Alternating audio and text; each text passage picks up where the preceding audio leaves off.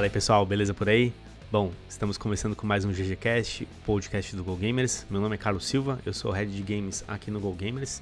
E a nossa conversa de hoje é sobre franquias, mas não necessariamente as franquias do mundo dos games que a gente conhece, que são super famosas, mas aquelas franquias que nasceram de outras plataformas de entretenimento, como quadrinhos, cinema, livros e tudo mais, e como que elas conseguiram se conectar e produzir bons produtos para o público gamer hoje. Inclusive são até algumas referências que a gente tem no mercado.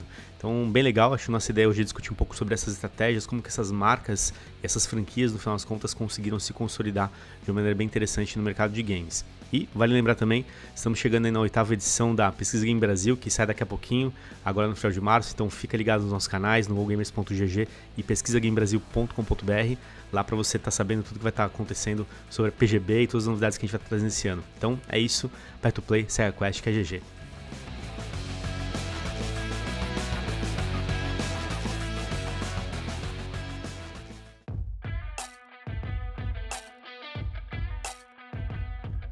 Bom, galera, beleza aí? Estamos aqui hoje para falar sobre franquias dentro dos games. E aí, as franquias a gente está falando de outras plataformas de entretenimento, né? Então a gente vê muita coisa que sai dos filmes, do cinema, dos livros, inclusive, que chegam nos games.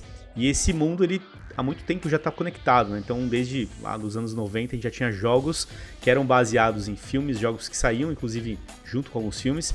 E hoje em dia tem um, tem um caminho um pouco inverso. Tem alguns jogos que tem até uma linha mais proprietária, mas que de alguma forma acompanham um pouco dessa hype aí do que acontece hoje em alguma dessas plataformas.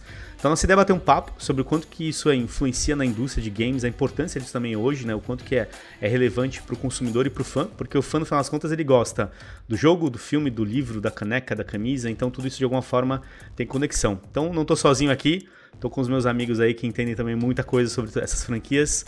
E aí, Maurão, beleza aí? Mauro Berimbau aqui, professor, consultor Go Gamers, e eu tenho um carinho muito grande pelo DuckTales do Nintendinho, né? Grande franquinha do passado. Boa. Estamos aqui com o Pablão aí, que tem uma história para contar interessante aí também. E aí, Pablão, beleza? Beleza, galera. Aqui é Pablo Rafael, head de conteúdo da Go Gamers, e eu sempre, sempre me empolgo com jogos de filmes antes de, deles serem lançados.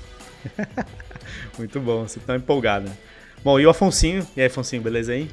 Fala aí, galera. Afonsinho aqui, diretor de criação do Go Gamers. E meu maior jogo que eu joguei de cinema no videogame, eu acho que foi o Rei Leão. Rei Leão, um grande jogo, grande jogo. Bem lembrado, verdade. Eu não lembrava disso aí, é muito bom mesmo. Boa. Bom, galera, que nem a gente comentou, né? A indústria de games, ela sempre teve esse... Foi, sempre foi um braço, né? Do entretenimento, sempre teve essa conexão com, com o mundo do cinema, da literatura. A gente viu aí muitas coisas saindo nos últimos anos, desde Harry Potter, né? Rei Leão, DuckTales, cara, Tartarugas Ninja, super-heróis principalmente, né? Com essa hype toda que a gente tem dos filmes aí no cinema e tudo mais. Isso é bem interessante, né? Isso acontece há muitos anos. É, a gente pode considerar aí, na, na opinião de vocês, que isso é uma expansão para o público gamer, pensando que hoje ele gosta de tudo, e isso pode ser um, um, complemento. Você imagina que você viu um filme no cinema e jogar também pode ser alguma coisa bacana. Mas claro, a gente imagina que pode ter comportamentos diferentes dependendo da franquia. O que vocês acham aí em cima disso daí? Eu acho o seguinte, cara, eu acho que faz todo sentido comercialmente, né? Você levar teu produto de, do, do filme, da TV pro, pro videogame, né? Você está falando com o mesmo público e hoje em dia, mais do que nunca, é um público que ele vai passar muito tempo na frente de, de várias telas e tal. E se ele está interagindo com a sua marca, sempre sucesso. É, a gente sabe que na prática não é tão simples assim, porque o tempo de se fazer um filme ou um desenho animado não é o mesmo tempo de se fazer um jogo de qualidade. Né? E aí a gente tem resultados muito, muito variados. Hoje em dia, mais do que nunca, porque leva-se muito mais tempo para se fazer um bom jogo em 2020, 2021 do que se levava nos anos 80 e 90.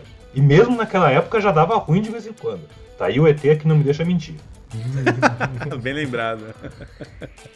Tem uma. Uh, essa ideia que você falou de entender isso como uma experiência, uh, espécie de experiência ampliada, né? Do, do, do cinema. É, cara, eu, sabe que eu tentei pesquisar alguma coisa sobre isso para ver se eu achava um motivo é, do porquê que a indústria dos games e uh, do cinema são relativamente próximas. Elas sempre tiveram suas intersecções, né? Até do ponto de vista de produção mesmo do jogo, tem várias etapas da produção de um game que elas se cruzam, né? É, com, com, a, com a estrutura que seria no cinema. Se discute muito, por exemplo, hoje em jogos é, 3D, né? É, qual que é o ângulo da câmera, né? Como é que você vai fazer aquela tomada? Fora os pedaços que são feitos por atores mesmo, que depois vão compor o jogo. Então, isso sempre teve muito próximo. Mas desse ponto de vista da, da, franquia, quer dizer, a gente vê um filme, ou uma série de filmes no cinema, ou desenhos animados, ou seja lá o que for, e aquilo acaba indo para um jogo, né? É, por que será que existe esse casamento? Né? Eu, não, eu não consigo encontrar nenhuma informação categórica sobre isso, uma pesquisa sobre isso, mas eu tenho um, um, algumas hipóteses aqui. Né? Uh, primeiro que tem uma coisa que é nossa como consumidores, de querer é, não só assistir aquilo, mas de alguma maneira ser, né? Porque é, quando a gente está lendo um livro do Harry Potter ou vendo o filme do Harry Potter, se perguntar para qualquer um de vocês aqui, o que vocês estão fazendo? Eu estou vendo o filme do Harry Potter, eu estou lendo o livro do Harry Potter. Você está jogando o jogo? Eu pergunto, cara, o que, você está fazendo? Ah, eu estou jogando o jogo do Harry Potter e quem é você? Eu sou ele. Se aponta para a tela, eu sou o Harry Potter, né? Tem uma questão no, no jogo como você está agindo, está apertando os botões, está clicando, você é o personagem. Então, acho que traz uma vivência maior, uma experiência mais. Uh, uma sensação de você estar tá podendo ser, de certa maneira, aquele personagem, né? O problema é que, como o Pablo bem lembrou, que algumas vezes essa experiência é um pouco frustrante, porque ela não atende exatamente as expectativas, né? Uh, do, do que poderia ser essa, essa, esse ser, né? Esse viver, né? Ah, e é um desafio mesmo fazer, fazer esse tipo de estrutura. Caso, infelizmente, eu acho que a gente tem mais casos de fracasso nesse sentido do que de sucesso. Mas, é, de novo, tô chutando, eu não sei. Sim, eu acho que até que antigamente, quando a gente olhava os jogos, quando eles eram lançados, eles tinham. Eu via muita conexão em alguma época, né? Acho que a partir dos anos 2000, por exemplo, que quando saía alguma coisa no cinema e tudo mais, você tinha o jogo na sequência. Era sempre uma experiência complementar mas complementar naquelas, porque alguns jogos, por exemplo, eles eram baseados 100% no filme. Então você pega o jogo do Van Helsing, o jogo do Wolverine na época do PS2, eles eram exatamente a mesma história. Então, o Senhor dos Anéis também, se eu não me engano, teve, você jogava o mesmo jogo, né? Não tinha alguma coisa complementar. Mas eu lembro que teve uma experiência que eu joguei, que foi o jogo do Jason Byrne. que, cara, tava lá. E esse jogo é incrível. E por quê? Não é o mesmo ator mas é a mesmo, o mesmo contexto. Então eu acho que quando eles começaram a entender que tinha que ser complementar, a coisa começou a melhorar. Pelo menos no meu ponto de vista de experiência, sabe? Se tornou realmente um complemento. Eu não jogava o jogo do Senhor dos Anéis para ver o filme de novo. Eu jogava talvez porque eu queria ter uma outra visão mesmo, sabe? De um outro ângulo, uma outra ótica. Então acho que isso mudou bastante. Só pegando esse gancho que você deu, é, o, o para mim foi uma das franquias melhor exploradas naquela geração do Play 2 foi justamente Senhor dos Anéis, que acho que era era a, grande franquia do cinema naquela época, né? Meados ali do 2000. E a gente tinha não só os, jo os, jogos dos filmes, esses jogos vinham com extras exclusivos, tinha umas entrevistas com o Elijah Wood, com os outros hobbits. Tinha também jogos como um que era tipo Battlefront, que você jogava com os, os heróis lá da Terra-média, com Gandalf, com Aragorn, tal, brigando com, com os orcs, com os urukai. É, e todo mundo tinha as feições do filme, né? E dentro das limitações do Play 2 era tipo, uau, sensacional. Então eu, eu acho. E depois disso eles começaram a daí ter é, jogos que, você, que eles exploravam outras ideias dentro do, do contexto de, de Terra-média, de Senhor dos Anéis, não relacionados aos filmes. Mas uh, aqueles jogos especificamente que tinham as caras dos personagens dos filmes, que traziam conteúdo extra do, do filme pro fã que o fã só ia encontrar e não tem nem no, no DVD de edição estendida do Senhor dos Anéis, aquelas entrevistas, né? Tinha esse cuidado muito bem sacado disso, de tipo, olha, você não só está vivendo como Aragorn ou Gandalf ou mestre Legolas, como dizem lá no Rio de Janeiro, mas você está é, também consumindo mais conteúdo exclusivo da sua franquia favorita. Isso eu achava muito bem sacado. É isso aí. Então, essa é a ideia do, da experiência complementar, né? É, mas eu acho que é, demorou muito tempo, né? Tão, a gente tá falando aqui de jogos de PlayStation 2, que. Que ano que deve ser isso? 2000. Primeira metade 2002, dos anos 2000. 2004, é. acho que é por aí, 2004, que foi quando lançou os filmes, né? Ele foi realmente, foram jogos lançados bem casados, assim, com os filmes. É, acho que aí a gente já tava vivendo realmente uma época em que se percebia que era essa experiência complementar. Mas até então, ou antes disso, nos anos 90, nos anos 80, os videogames não eram muito levados assim. A, hoje, não que eles sejam muito levados muito a sério hoje, mas naquela época eles realmente eram vistos como um produto, um brinquedo, né? Uh, até por conta de decisões de mercado mesmo, de posicionar o produto para o público infantil, né? Uh, especialmente no mercado americano e consequentemente no brasileiro. Mas bom, tem, acho que tem uma coisa que é, é bacana disso, é que demorou um pouquinho, não foi muito, mas demorou um pouquinho para perceber que era possível contar histórias através de jogos digitais, né? É, rezam as lendas, que foi o primeiro jogo que contou história foi o Donkey Kong, porque ele tinha a ideia da plataforma, né? O Pablão vai, vai já tá me fazendo um não aqui um, e um dois dedos do meio. Mas a história, de qualquer maneira, é que quando a gente, quando perceberam que era possível através de jogos de plataforma ou do scroll, né, do esquerda para direita, né, de tipo Super Mario Bros, que era possível contar uma historinha, né? É, isso, não, mas estou falando do Donkey Kong e do do Pablão, é do, daquele do, do mais antigo, o que era o Mario não, subir não, a plataforma. Primeiro jogo com uma primeiro, primeiro jogo com uma história é justamente Super Mario. Então. É a grande inovação dele junto com o scroll lateral. Tem um eu tinha pegado isso num livro que conta a história da Nintendo, que eles falam que eles consideram esse Donkey Kong como o primeiro, pelo seguinte, tem história, porque você tem o Mario que vai subindo as plataformas, ele vai pulando dos barris, que na verdade aquele na época nem final. tinha nome, o nome dele não era nem Mario na época, era Jumpman, se não estou enganado. É isso aí. Jumpman. Era lá em Viço. Mas tem um final, é isso? Do tipo, você vence o Donkey Kong você no tem fim. a princesa, é, você sobe, você chega e salva a princesa no final, tá. enfim. Mas eu concordo com você com uma coisa, o Super Mario Bros nesse sentido é muito mais icônico como estou contando uma história, né? Indo da esquerda pra direita, evoluindo. De um, de um, encana, um encanador italiano Stalker correndo atrás de uma mina.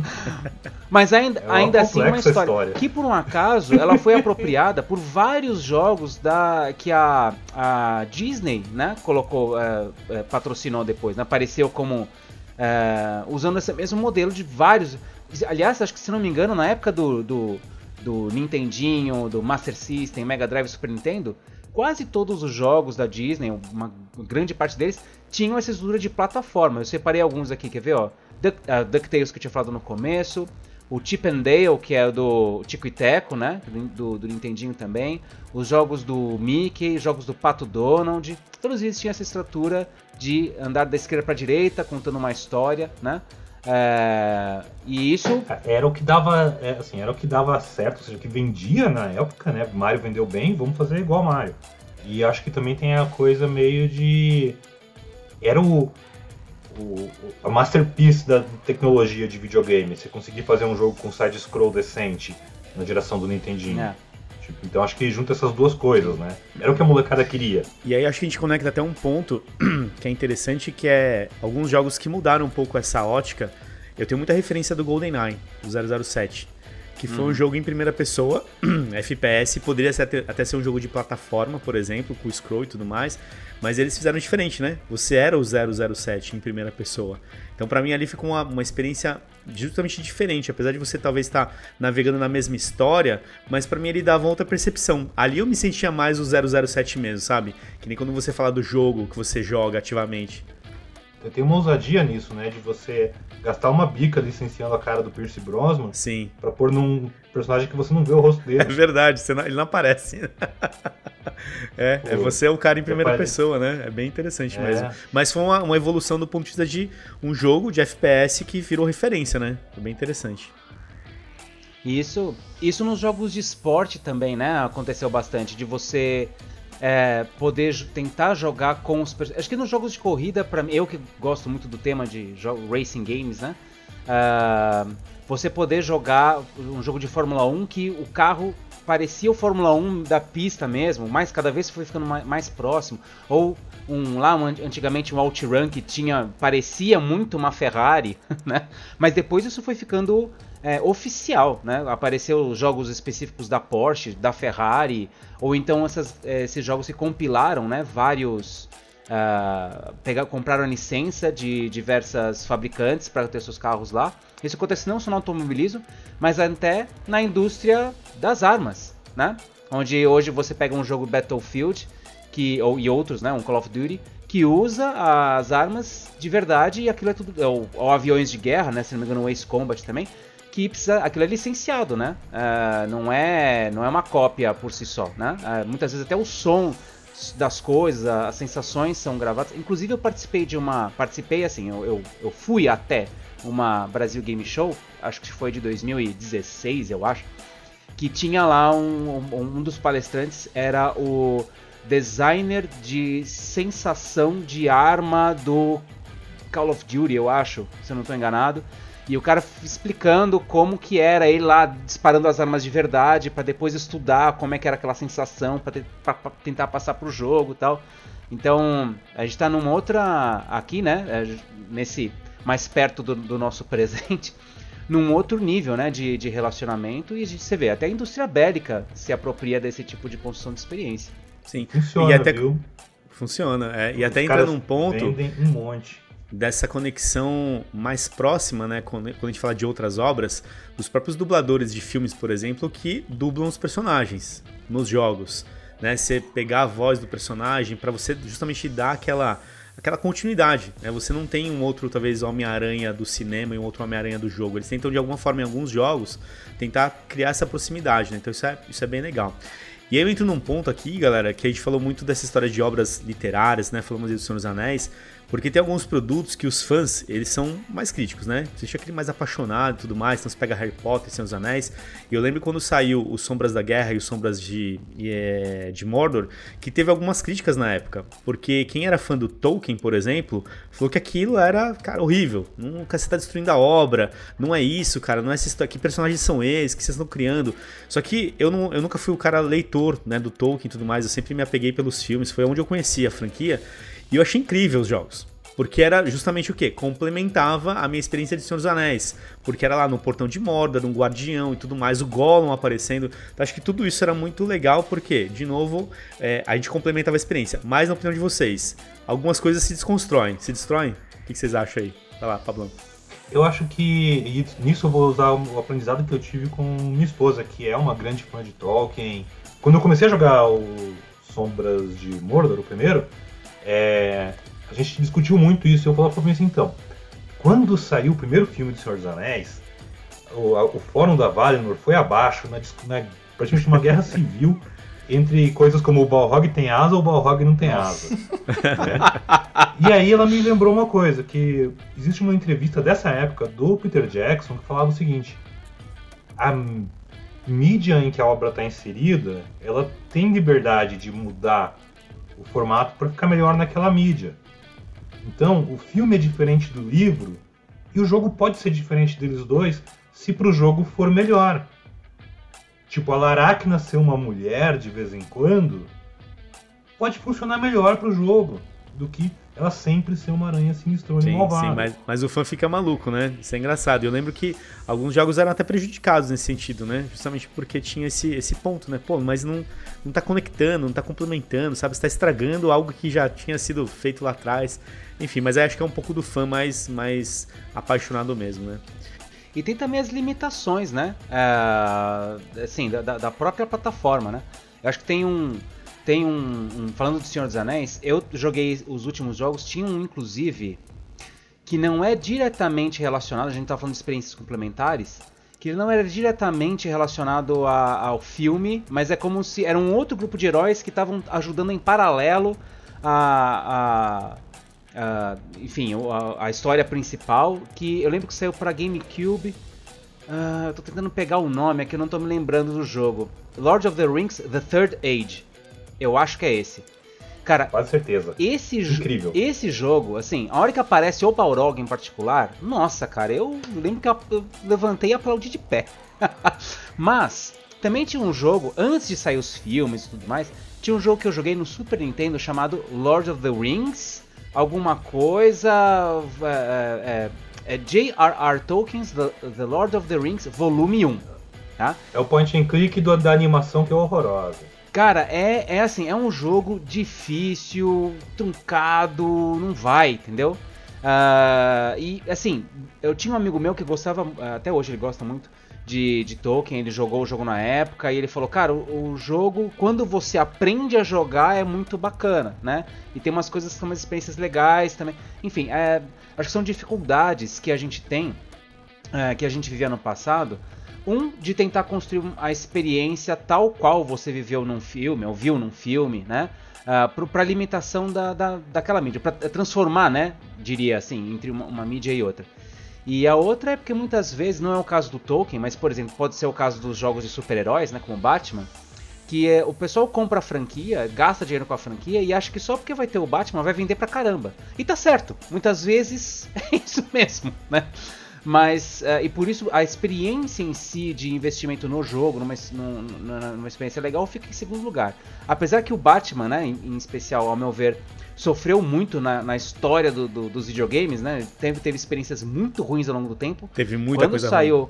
Cara, mas quando saiu o Arkham Asylum, nossa, Aí mudou cara, tudo. Um, é. Pra mim, para mim, assim, quando eu me sentia o Batman jogando aquele game. É isso mesmo.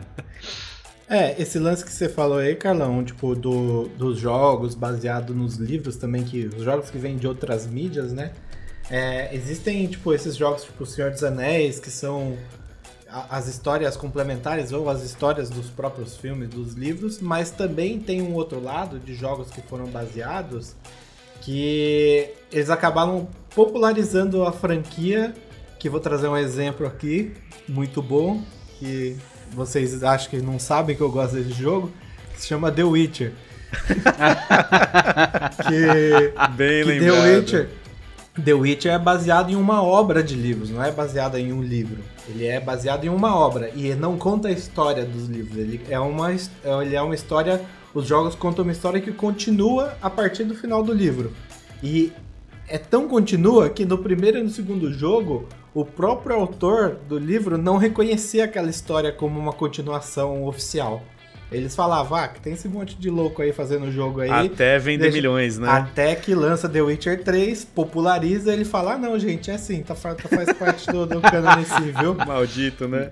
Nada como dinheiro para mudar a opinião. Pois né? é, aí você pega um jogo tipo The Witcher 3, que popularizou a franquia, popularizou a um ponto que a Netflix comprou os direitos dos livros originais e tá fazendo uma série em cima dos livros originais. Tipo, é, tem, tem esse poder. Do mesmo jeito que tem o, o, o rage das pessoas que não gostam das continuações, tem o, o outro lado que é a continuação popularizar a obra original, né?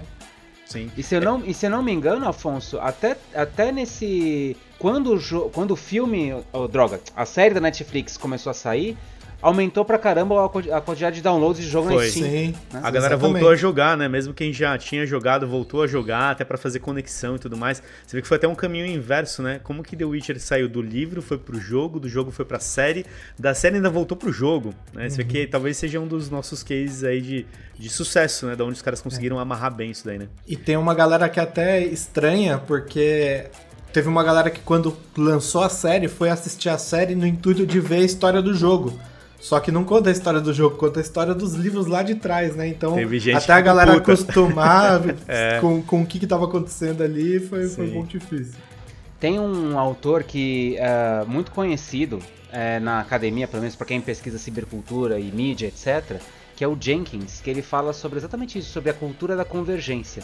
O Henry Jenkins, ele fala exatamente de, um, de um momento que foi ali, talvez, na virada dos anos, dois, pros dois, uh, anos 2010, né? Onde essas construções começavam, começaram a ser estratégicas. Né? Então, a, a, Star Wars é um ótimo exemplo disso, de quando você pensa o filme junto com brinquedo, junto com desenho, junto com quadrinho, junto com venda de franquia para outras coisas, para camiseta. Quer dizer, isso é estratégico, isso é pensado para ser oferecido para o mercado e compor uma experiência vasta e, e é, grande para o consumidor, para aquele que quiser, né? Quer dizer, aquele consumidor pode assistir só o filme, ele pode assistir, uh, pode ler os quadrinhos também, ou até, diz ele, né, nessa relação da convergência e também em consequência da participação, o cara vai entrar em fóruns, vai uh, fazer a sua própria Uh, vai fazer cosplay, vai fazer. Enfim, ele vai participar de outras maneiras, ele vai se apropriar daquilo e, e viver aquela experiência de diversas outras maneiras, né? Ou vai pro parque agora, né? Da, na Disney, vai viver uh, Star Wars. Que aliás eu tava. Eu admito que eu tava juntando dinheiro pra ir quando abriu. Puta que legal, abriu o, o, o parque do Star Wars e tal. Mas aí veio o Covid, veio o dólar agora 35 mil reais, então ferrou tudo os planos. Sim. Olha, eu lembro de, um, de uma história interessante, quando até você falou de Star Wars, eu lembro do Star Wars O Despertar da Força. Foi quando surgiu a franquia de novo com muita força, como um todo, né? No cinema, muita expectativa, muitos anos esperando e tal. E aí na época a gente participou do projeto do Lego O Despertar da Força. E os jogos de Lego são baseados exatamente na história. Né? Todos os jogos praticamente, né? Então você tinha a mesma história do filme ali. E na época ele não saiu tão casado com o filme. O filme saiu no final do ano e o jogo acabou tendo alguns atrasos e tudo mais, e saiu só em maio. Mas eu lembro que era tanta é, busca por Star Wars na época que foi mesmo assim um sucesso. Porque a galera ficou apaixonada pelo filme e uma consequência foi que também queria jogar o jogo porque tinha algumas coisas interessantes ali também, né? Tinha uma outra, era a mesma história, mas uma outra linguagem, né? Então, o fã de Star Wars, ele meio que abraçou aquilo. E eu lembro que antes ainda do Despertar da Força, teve o Star Wars Battlefront, o primeiro daí que eles lançaram, né? O, do, é, o primeiro mesmo. E eu lembro que foi, foi, um sucesso, porque todo mundo queria Star Wars naquela época. Então tudo que você lançava de Star Wars, até o que não estava conectado diretamente, fazia sucesso, né? Então era, foi uma estratégia mesmo de amarrar produtos. As distribuidoras na época, as publishers viram como oportunidade. Cara, vamos empurrar tudo que a gente tem pra gente conseguir aproveitar a hype do filme, porque o fã tá louco. E foi isso mesmo, foi tudo um sucesso na época, né? Você estava falando sobre Lego, e Lego é um bom exemplo de como que você pode usar as franquias, né, para revitalizar toda uma a Lego estava super caída, né? Uh, num, num, dado momento estava revendo né, a sua, a sua, toda a sua estrutura, a sua proposta, até que foram as, a compra de franquias, licenças, né, uh, como Star Wars, por exemplo, que revitalizaram a marca. E muitas vezes isso também é, acontece dentro da indústria dos videogames. No seguinte sentido, você tem está desenvolvendo algum tipo de jogo digital ou pensa em desenvolver um jogo digital, mas a primeira coisa que você faz é comprar, gastar, né, investir na franquia e não é barato, né? É, envolve muito estudo também para depois você começar a pensar no jogo, na, como uma estratégia de vendas mesmo. Né? Então isso é pensado desde o começo. Queria aproveitar isso que vocês comentaram, achei interessante que vocês pegarem esse gancho de Star Wars, porque Star Wars literalmente inventou esse, isso que a gente está falando, essa coisa de de franquia expandida, levar o filme para brinquedo, para videogame, para capa de caderno, lancheira, tipo nível a grande sacada do George Lucas isso, porque quando ele topou que um estúdio bancasse a produção do filme dele, ele falou, no contrato que ele elaborou ele colocou isso, de que toda a grana de merchandising ficaria para Lucas Filmes. E na época ninguém sabia o que era merchandising, isso não existia. Você ah, esse maluco aí vai vender umas lancheiras, sei lá. Vendeu também. Também, vende, pô, acho que até hoje. É, e aí, o grande lance, assim, tem inclusive um. Acho que é o primeiro episódio de, de uma série muito legal, The Toys That Made Us, da Netflix, que aborda os brinquedos de Star Wars. Os action figures, os coisáveis, toda a febre dos anos 70 dos anos 90, depois com os novos filmes, e provavelmente agora deve ter sido parecido com o, com, com o lançamento da última trilogia e do Mandaloriano, então nem se fala. É, eu acho isso, assim, como Star Wars sempre soube é, construir isso desde quando não existia. Sim. E só queria comentar uma coisa também é, sobre a questão falando de franquias que desconstroem às vezes no, nos videogames e tal se for bem feito, cara, isso geralmente às vezes dá tão certo que gera o caminho inverso. Que é o, para mim, o melhor caso disso é Injustice. Que Injustice pega, desconstrói, desconstrói o universo DC num nível que virou quadrinho, virou referência dentro dos filmes da DC. Tipo, Injustice para mim é o melhor exemplo de como você pode desconstruir uma franquia para inventar uma coisa nova com ela usando um videogame. Sim, a DC e... fez muito bem. Eu lembro do o próprio Arkham, que a gente falou, né? A franquia Arkham Asylum, Arkham Knight e tudo mais. Eu lembro quando saiu o filme do Batman vs Superman, algumas partes que mostravam luta do Ben Affleck, todo mundo olhava aquilo e falava assim, cara, isso aqui é Batman Arkham Knight. Porque era o estilo do jogo dentro do filme, né? Do personagem fazendo aquele combo de golpes, batendo em todo mundo e tudo mais e tal. Isso é muito legal, né? Quando você vê que a, a mídia dos jogos ela começa a influenciar de um outro lado. E aí eu entro num tópico, galera, que a gente tinha esse cenário lá atrás, né? Os jogos acompanhavam, tentavam ir muito nessa linha do, dos lançamentos dos filmes e tudo mais, para aproveitar o boom e o barulho, né? E não faz muito tempo que a gente continua tendo isso. E em alguns momentos isso pode ser positivo, e em outros você tem o risco também. Por quê? Quando você pega algumas franquias já bem sólidas no, no mercado do cinema, por exemplo, vou trazer talvez o que foi um insucesso, no final das contas, foi Vingadores.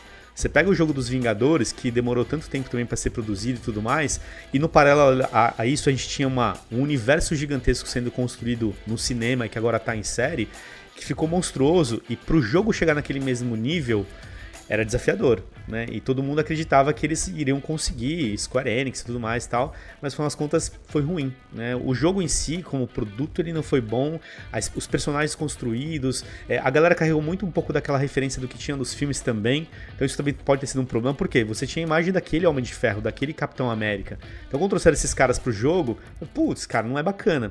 Mas isso é um lado, né? Você pega os jogos do Homem-Aranha, por exemplo, da Sony, que muitas vezes não tem relação aí com os filmes, cara, ele é tão bom quanto o filme não é complementar, ele é algo paralelo, mas eles conseguiram fazer aí essa, essa conexão aí, né? Então, acho que hoje, não sei, na opinião de vocês, talvez a indústria de games ela tá até mais sólida nesse sentido de ter esse, cara, eu posso caminhar com as próprias pernas, eu não preciso necessariamente ter, ficar refém de alguma coisa que acontece ao mesmo tempo. Claro que o fazer o, o transmídia é incrível, mas muitas vezes o sozinho também funciona, né? Uhum. Eu achei, eu, eu, o caso do Avengers, eu, acho, eu achei particularmente curioso, talvez vocês até conheçam alguma história das fronteiras aí. Porque eu, quando eu vi a notícia é, que ia sair um jogo do Avengers, qual era a minha expectativa? Estou falando puramente como consumidor, tá? É, eu achei que ia ver alguma coisa muito semelhante às experiências cinematográficas, né? Talvez os mesmos, a cara dos, dos atores, né? É, presente nos jogos, uh, alguma trama em paralelo da, do que a gente viu nos filmes uh, no jogo, mas não, né? Foi uma coisa totalmente nova. É, e isso não é ruim, necessariamente. Mas parece que a experiência do jogo em si, pelo que eu li a respeito, uh, ficou também um pouco ferida, né? Mas fico me perguntando se não é esse, esse ponto que a gente viu ao longo da história dos games de que uh, se investe na franquia e tem como isso o principal argumento de venda e de desenvolvimento do jogo. Né? Quer dizer, por que é um jogo do Batman, é um jogo do Avengers, por que é um jogo né, do, do, do Star Trek, que saiu também na época que saiu, começaram a sair a leva dos filmes novos, né? Dos filmes mais recentes aí do, dos anos do, 2010.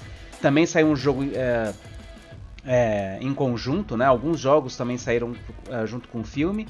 E que parece que assim, a experiência do jogar em si, ela parece secundária em relação a você ter o, o, esse os mesmos personagens, os mesmos heróis, né? Quer dizer, a franquia é mais importante do que uma experiência de jogo, o que bacana, se sustenta em termos de venda, né? Porque a venda dos games na, na curva de no ciclo de vida de um jogo, né? As vendas acontecem efetivamente nos três primeiros meses. Depois, não é que ele morre, mas depois é outro ciclo de, quer dizer, é um, é um long tail, né? Depois ele vai desmanchando, vai entrando em promoção, né? E lá na frente, depois vira outra coisa.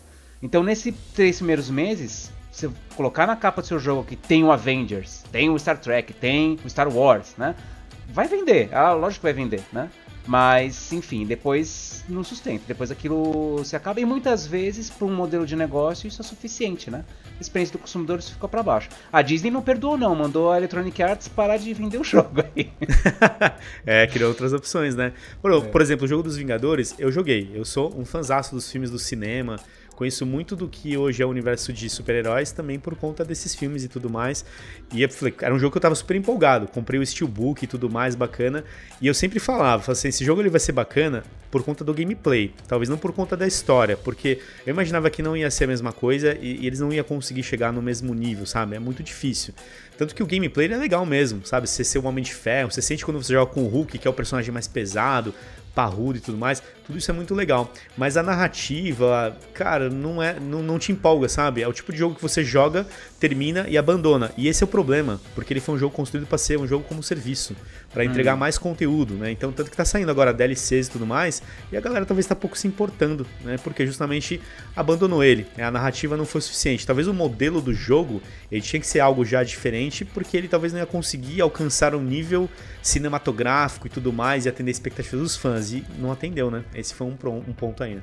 É, eu acho que esse ponto que você falou aí, Carlão, é muito, é muito isso mesmo. Eu, quando eu, eu, vejo o jogo do Avengers, é, tirando problemas, falando como consumidor também, tirando problemas que o jogo teve técnico no lançamento, tipo bug, essas coisas, ele lançou muito num time. Eu, eu acho que esse jogo saiu num time errado, assim, porque quando ele lançou, o, o Vingadores é, era uma coisa muito maior já. A Marvel tinha criado uma coisa muito grande com os Vingadores.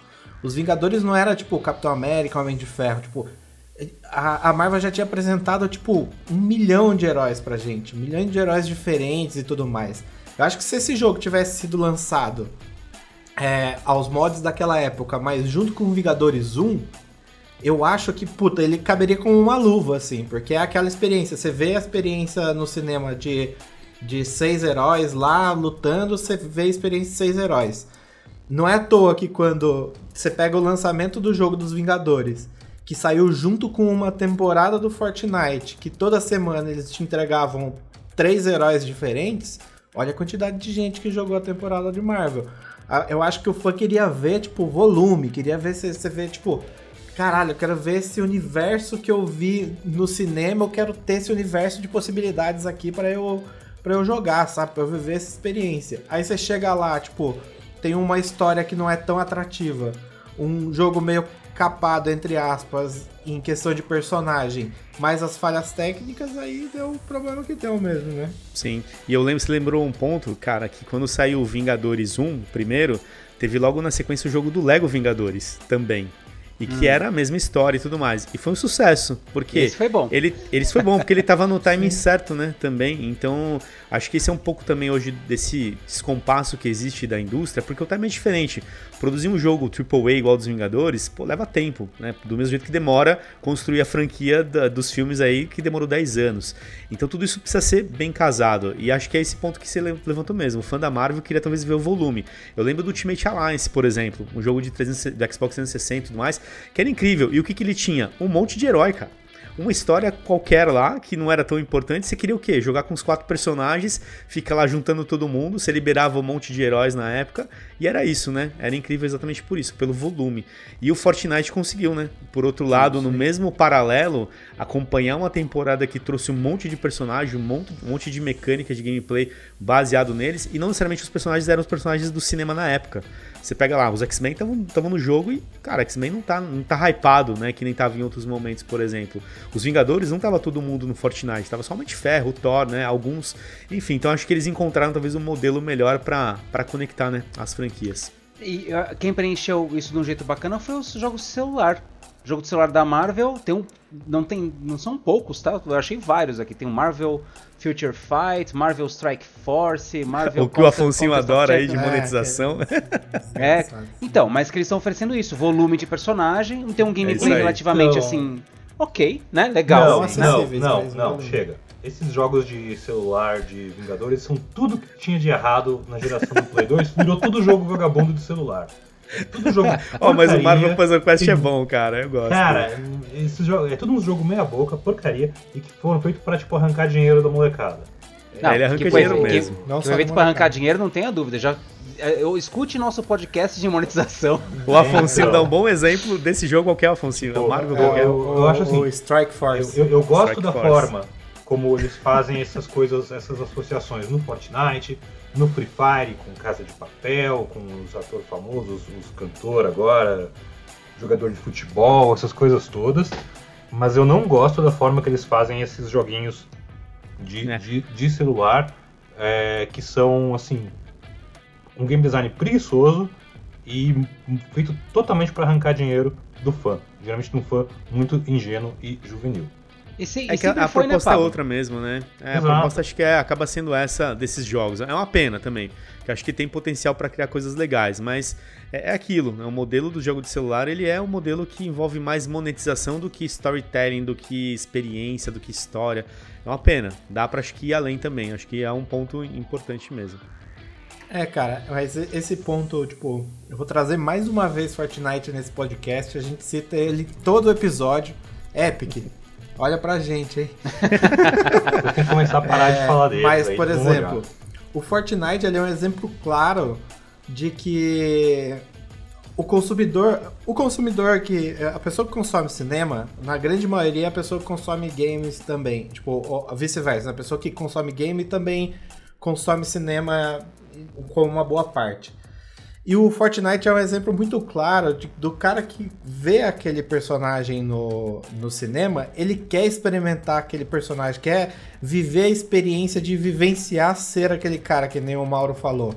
É, vê lá o Fortnite, a gente tá numa temporada agora que ele trouxe as skins do, do Predador no começo da temporada. Você podia jogar com o Predador. É óbvio que você não tem as funcionalidades do Predador, mas você é o Predador dentro do jogo. Aí depois eles trouxeram é... Exterminador do Futuro. Você podia ser a Sarah Connor ou você podia ser o próprio Exterminador. É... E agora trouxeram um Alien. Você pode jogar com um Alien dentro do jogo. Isso é legal pra caramba. Pra quem vê a franquia no cinema, ter o personagem lá para jogar, mesmo que seja um jogo de tiro, um FPS, é muito legal. E é um clássico, né? Alien vs Predador, que inclusive Sim, tem no Mortal total. Kombat, quando trouxeram os dois personagens. É algo que vem do cinema, inclusive, né? Que a gente já viu algumas, algumas histórias aí e tudo mais. E tá aí. Hoje a brincadeira pode ser exatamente essa. Então, essa sacada ela é importante mesmo. Você entender. Talvez o formato que acho que a gente vê hoje, né?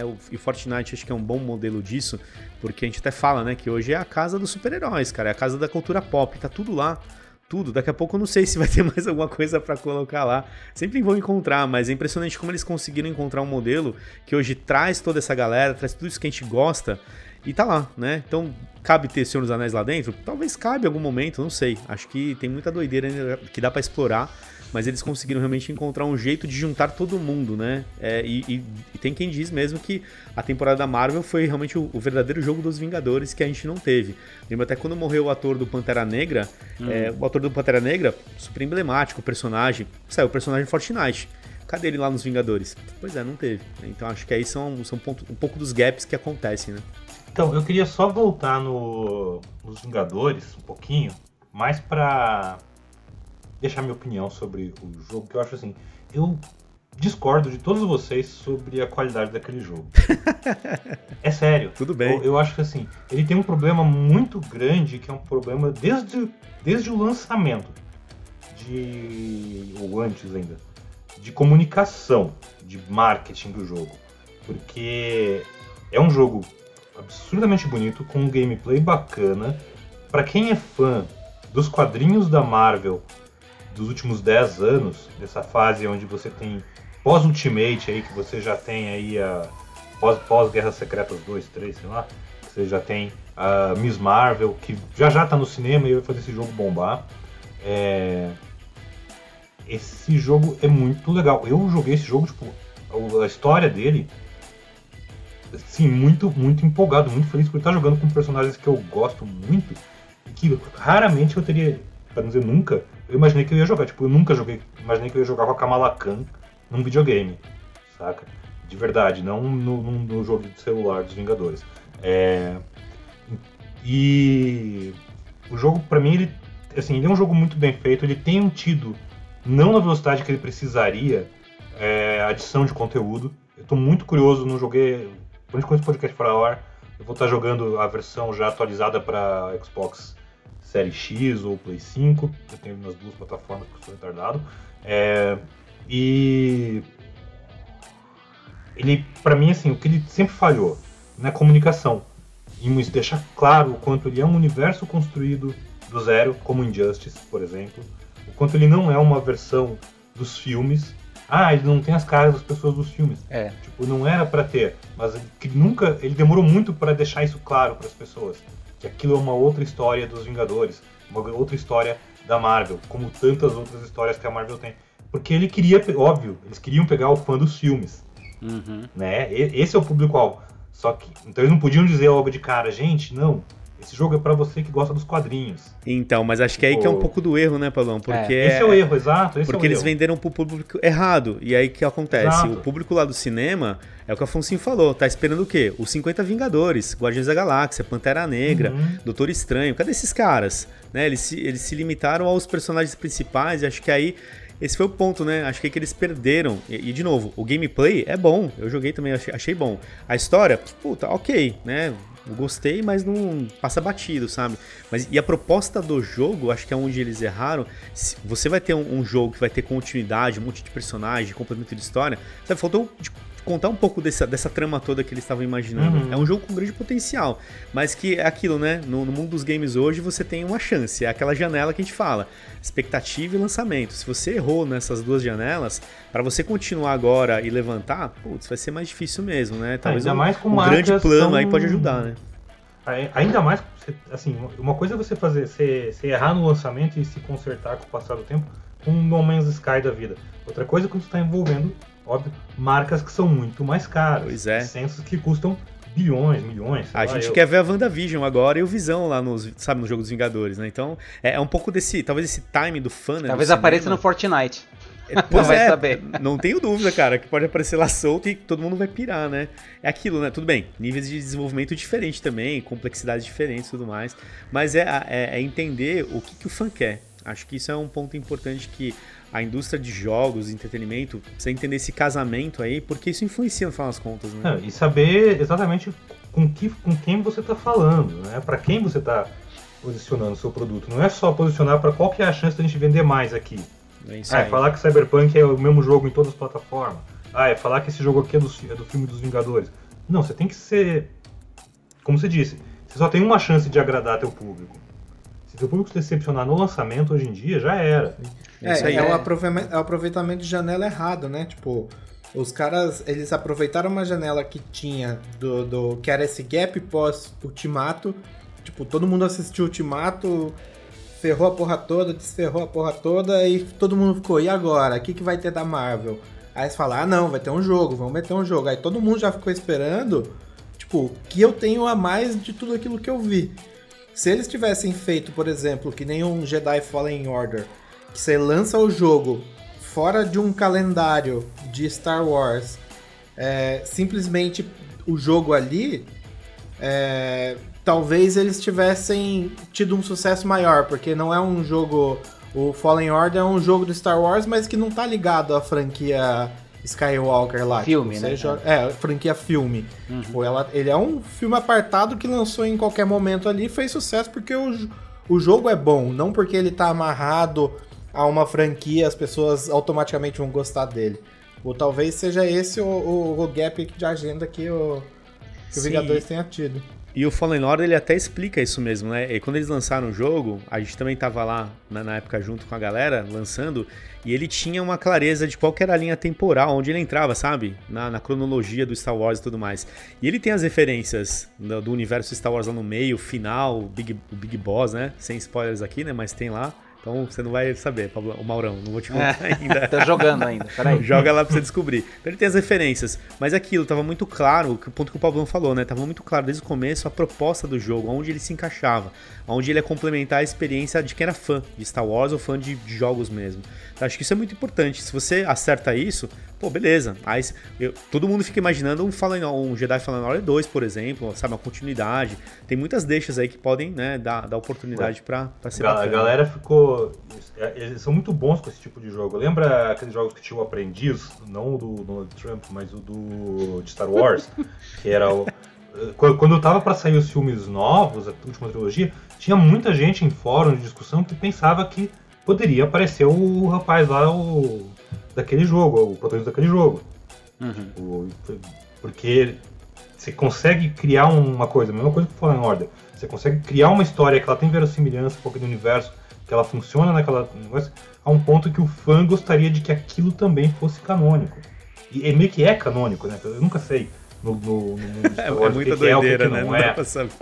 Tinha uma época que tudo era canônico, agora nada é canônico, Sim. mas eu não sei. Não Ó, sei. Você me lembrou de um jogo, por exemplo, que eu adorei, para mim é um dos favoritos, que é o Enter the Matrix. Até anotei aqui nas referências de jogos lá atrás, que foi incrível para mim, porque o Matrix era uma franquia maravilhosa, né, do cinema e tudo mais, todo mundo gostou muito, é incrível, é, tirando talvez o último, mas beleza, mas enfim, tem o seu valor ali, e quando saiu o jogo, cara, você ter o Bullet Time, que era um negócio que não tinha na época nenhum jogo, foi sensacional, eu achei maravilhoso, cara, foi muito legal, e era complementar, tinha personagens também do filme, mas era uma história que acontecia ali no paralelo, né.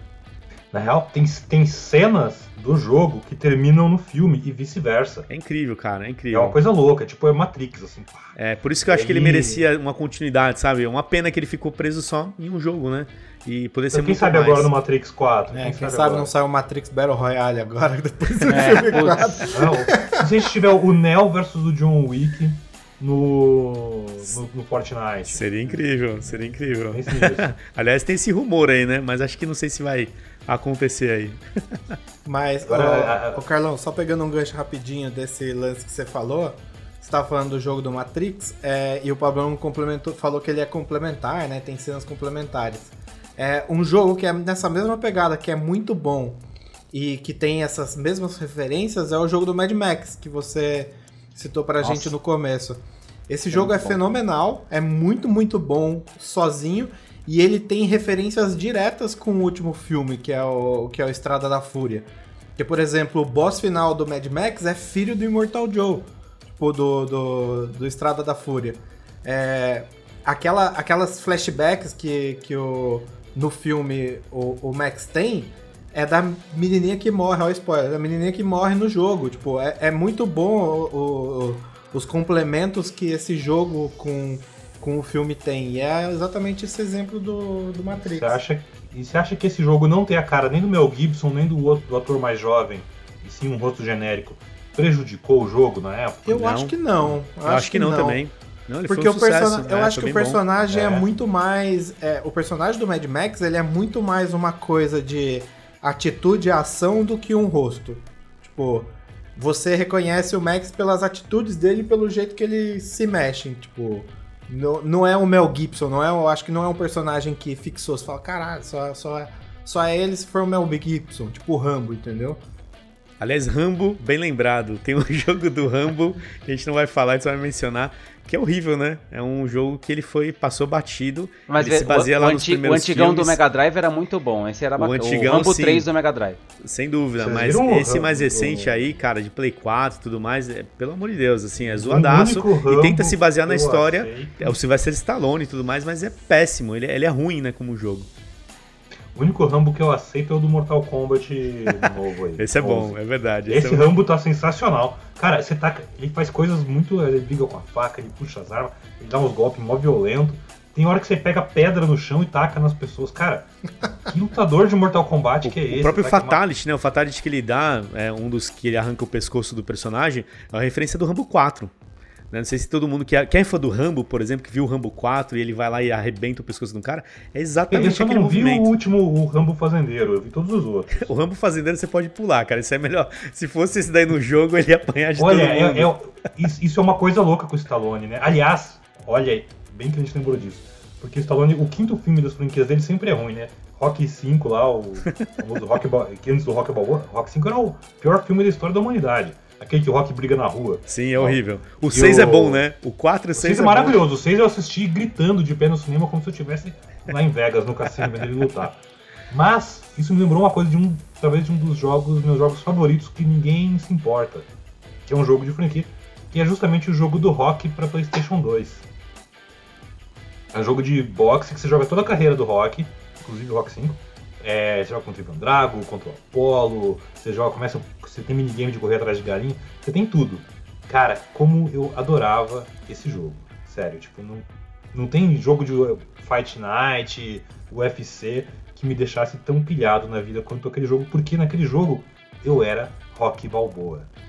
Cara, eu era o garanhão italiano, velho. Tipo, Acho que esse, esse é um ponto, melhor, né, Pablão? Acho que a gente acabou falando ao longo aqui do papo, né? Você ter essa percepção de que você é aquele personagem. O Maurão falou no começo também, né? Você é o personagem ativo. Então você é o personagem da Matrix, você é o Vingador, você é o 007, você é o Rock. Isso acho que cria essa percepção né, interessante, mas a, a forma como o produto ele é construído, esse é o grande desafio. Como que você comunica, como que você vende, como que você apresenta, porque a gente tem aqui vários exemplos de super sucesso, né? E, e- e exemplos diversos de franquias que se conectaram com o filme, outras que não se conectaram e que deram certo do mesmo jeito, né? Entregaram um bom produto no final, né? Mas vocês acham que é por isso que, diferente dos outros jogos de Harry Potter mais antigos e tal, existe tanto hype por esse jogo novo de, de- do universo Harry Potter, o MMO lá, que a galera vai jogar em, em Hogwarts e tal. É, é, será que é a coisa de que você. Não que você seja aquele personagem, mas você vai viver você naquele universo que você devorou em livros e filmes e tudo mais? É, existe uma relação, quando a gente está falando dessa, dessa, dessas franquias, né, desses nomes famosos, que também está dentro de Battlefield, também está dentro do FIFA, também está dentro do Fortnite, que é, de alguma maneira, eu, eu sentir que eu sou. Tá? Os jogos digitais eles têm duas grandes estratégias assim para passar tensão, tá? Para passar atenção pela narrativa, quero dizer, tá? Para contar histórias pra gente. Que é atenção por narrativa, então ele me conta uma história e eu vou assistindo aquela história. E existem bolhas de ação, né? Onde eu ando e onde eu acesso, eu clico e tal, mas em algum momento tudo para e aquilo me conta e o jogo me conta uma narrativa, me conta uma história que era a estratégia antiga dos jogos, né? De você tinha um momento de você, os famosos point and click, por exemplo, ou uh, é, o próprio God of War, né? Que tem momentos que ele para a, a ação e você tem que ou ver a história, né? Ou Assassin's Creed, então ele para a ação, você vê a história e a história se constrói ali mesmo, né?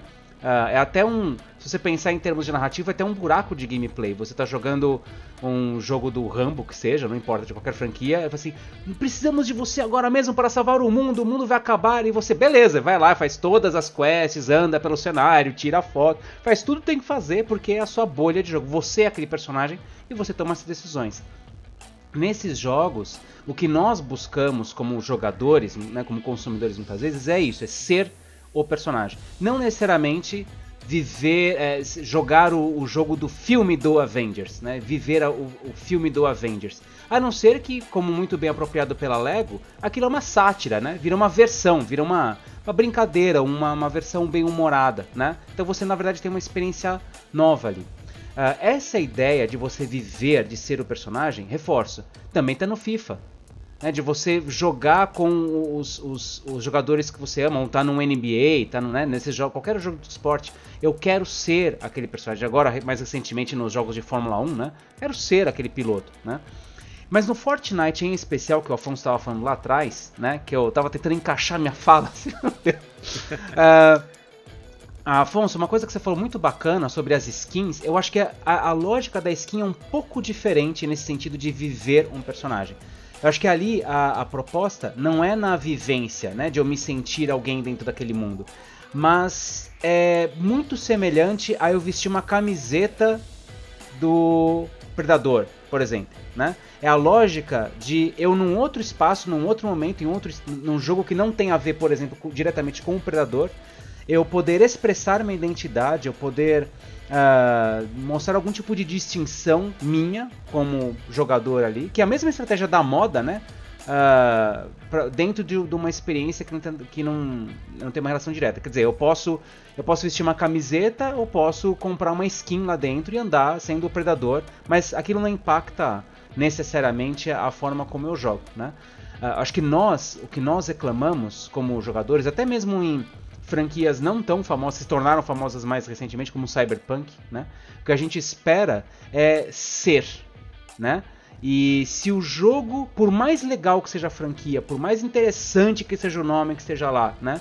Se ele não permite que eu seja, se eu não sinto que eu sou, e aí eu, eu, acho que o Pablo colocou uma coisa muito legal. Pô, eu conheço os quadrinhos da Marvel e eu senti, agora eu sou o personagem que eu queria ser, mas a expectativa do consumidor era ser talvez um personagem do filme, né? Que foi uma coisa que o Carlão colocou. Então, quando a gente não atende essa expectativa do eu sou, putz, aí o consumidor fica decepcionado, né? Nós como jogadores, né, ah, cai. Que não é, reforço, não é a proposta de um Fortnite ou de um Mortal Kombat, né? Ele não quer que você seja o Rambo.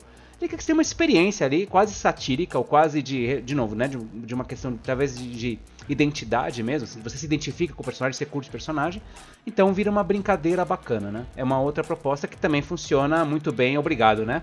Sim, opa, dá resultado.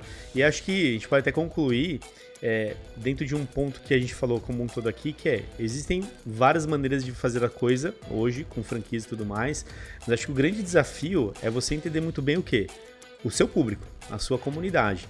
Então, quando a gente fala de Harry Potter, você a, a, quem gosta de Harry Potter gosta dos personagens que né, ficaram famosos pelos livros e, pela, e pelos filmes, mas o universo de Harry Potter é maior do que isso. O universo de Senhor dos Anéis é maior do que isso. Agora, o universo de Fortnite, ele é o Battle Royale, ele é uma ilha. Né? Então o universo ele não é grande desse jeito que a gente está falando. Então é importante entender que existem essas diferenças e tem jogos que tudo bem você não ser o Harry Potter, o ator e o personagem, mas você viver um aluno dentro de Hogwarts. Né? Então, acho que é um pouco desse entendimento que é importante dentro das franquias, né? Você pega Vingadores que a gente falou aqui ao longo do papo todo, os personagens são maiores do que o universo também hoje. É isso que se passa. Então, esse entendimento de público e do seu produto e de como você encaixa isso, ele é importante, né? E aí vem justamente um fechamento que é comunidades, galera. Esse é o grande ponto. Você precisa entender o seu produto, para quem você está vendendo, quem consome hoje, para você conseguir fazer a melhor amarração. Porque não é porque você tem uma grande franquia que você carrega, né, como nome, que é sinônimo de sucesso, né? A gente viu aí, acho que grandes nomes aí que são jogos ruins e outros que são bons também. Enfim, acho que a gente tem de tudo aí no mercado. Que inclusive temos um podcast bacaníssimo sobre comunidades também, ouça Bem lá. lembrado, é isso aí. Bom, galera, para fechar aqui a nossa dica, como sempre, na opinião de vocês, de cada um, qual que é o jogo que vocês indicam de tudo que a gente falou de franquias, universos bacana, que a galera tem que parar agora e jogar? Aquele que vale a pena, que é marcante, é bacana, independente de época, se é um jogo atual e tudo mais, enfim, ou um pouco mais antigo, manda aí. Vai lá, Pablão, você. Olha aí, Cara, vou dar uma recomendação de um jogo que ele já está disponível tem um tempo aí para Switch. E acredito eu, espero chega esse ano para as outras plataformas, que é o Marvel Ultimate Alliance 3. Que ele tem justamente os personagens dos quadrinhos mais atuais, muitos dos personagens do cinema com a pegada deles do cinema e tal, mas é um joguinho assim, você controla quatro bonecos distribuindo soco e tiro e porrada e bomba para todo lado e tem uns puzzles muito legais, assim, isso foi uma coisa que eu achei inesperada. É, se você tem um Switch, super recomendo. Se não, espera que daqui a pouco ele sai para todo mundo. Boa, eu joguei muito no 360, meu Ultimate Alliance 1 era sensacional, juntar todos os heróis lá. Boa. E aí, Maurão, qual que é o seu? Cara, o meu, minha dica para jogos atuais é o Star Wars Jedi Fallen Order, que nem é tão atual assim, quer dizer, tá, tá, tá nativa ainda aí, aí, né? Mas fazia muito tempo que eu não jogava um jogo de Star Wars que eu, eu me envolvia com a história, com o personagem, com os. com as criaturas, vamos chamar assim, os monstros. Né? Eu acho que o cenário é muito bem contado. Uh, uma coisa, um detalhe que eu gostei do jogo foi a transição entre mundos, né? Quando você vai de um planeta para o outro, você fica realmente na nave, você, os outros personagens estão conversando com você. Uh, ele procura, assim como a gente comentou aqui no meio do podcast, né, do Batman Arkham Asylum, eu acho que ele procura construir a sensação de que você é aquele personagem, né? Que você está, se no caso ali, você está se transformando, crescendo como um Jedi. Uh, e aquilo para quem gosta, eu gosto muito de Star Wars, né? Uh, eu fiquei muito feliz em jogar esse jogo, então fica uma recomendação para um jogo atual e bacana. Que aliás, muito obrigado, viu, Carlão? Foi você que me deu o meu de presente. Opa, é, é verdade. Sinta-se abraçado. Opa, bacana aí, ó. É isso aí, tamo aí pra isso. Vai lá, Foncinho, nos surpreenda agora. Porra, aí sim. Ó, o meu, ele é uma indicação que ele não é uma franquia que vem de cinema, mas é uma franquia que nem é uma das, nem várias que a gente rolou nesse podcast, virou uma franquia multimídia gigantesca e que acabou de completar 25 anos, que é Pokémon. Pokémon é um jogo que saiu para videogame, virou desenho, virou filme, virou carta e está se sustentando aí há 25 anos como um, um, monstro da indústria. Então minha dica aí fica, se quiser jogar um dos Pokémons que foi o último que saiu, que é o Escudo Espada, está disponível para Switch. Se quiser esperar daqui a uns dois meses sai o Pokémon Snap ou, como quiser esperar mais um ano aí, ou sei lá quando você vai ouvir esse podcast, a, a, foi anunciado hoje um Pokémon RPG de mundo aberto, que vai ser maravilhoso. Uma Eita, nova revolução. A galera vai se franquia. perder lá, igual se perde nas cartinhas aí, meu. É, que, aliás, Afonso, é interessante esse, esse jogo, a série Pokémon que você citou, porque ela é sutilmente diferente de tudo que a gente tem comentado aqui, né? Ela nasce, é como Transformers, ou sei lá, He-Man. Ele nasce como um jogo, mas também planejado para ser um desenho para crescer, né? Para virar uma Sim. coisa multi, né? É, é né? Bom, isso, né? Vai, vai, ter que ser pro próximo podcast, a gente continua esse. Boa. Bom, a minha dica, galera, para mim foi uma das franquias que marcou muito. Eu sou muito fã de Batman, né? Acho que todo mundo sabe. E eu sou muito fã da trilogia do Nolan. Então, aqueles três filmes do Batman lá para mim foram incríveis. E eu lembro que quando eu joguei a franquia do Batman Arkham, para mim tinha uma conexão muito forte. Né? Não era o mesmo Batman, não era o mesmo Batmóvel, era um pouco diferente, mas para mim me levava muito para aquele universo do filme. Puta, eu acho incrível. E acho que é um jogo que vale muito a pena, né? Apesar do Arkham Asylum já tem alguns anos, mas até o Arkham Knight, por exemplo, é uma franquia que ela vai continuar, né? De alguma forma, talvez sem o Batman agora no Gotham Knights e tudo mais, mas é uma franquia que montou um universo que para mim ele se conecta muito bem, sabe? Representa muito bem essa, essa conexão lá com os filmes que eu tenho paixão e tudo mais, então Manda ver. Muitas horas eu gastei lá e recomendo. As piadas do. As charadas do. Do charada, né? Que você tinha que decifrar. É a única parte que você pode desistir, porque é chato pra cacete. Mas, ó, o resto é muito legal. Se tiver que jogar só um dos três, joga justamente o Arkham Asylum, que é o melhor. Nossa, é, o Arkham Asylum é de aplaudir mesmo. É, é um dos melhores mesmo.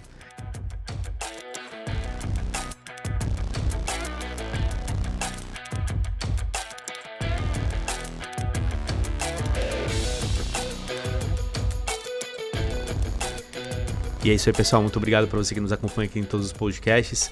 Vai lembrar mais uma vez, a PGB está chegando, a Pesquisa Game Brasil, está na sua oitava edição, vai ser lançada agora no final de março. Então fica ligado, acompanhe os nossos canais, gogamers.gg e pesquisagamebrasil.com.br. É isso, até a próxima. Valeu!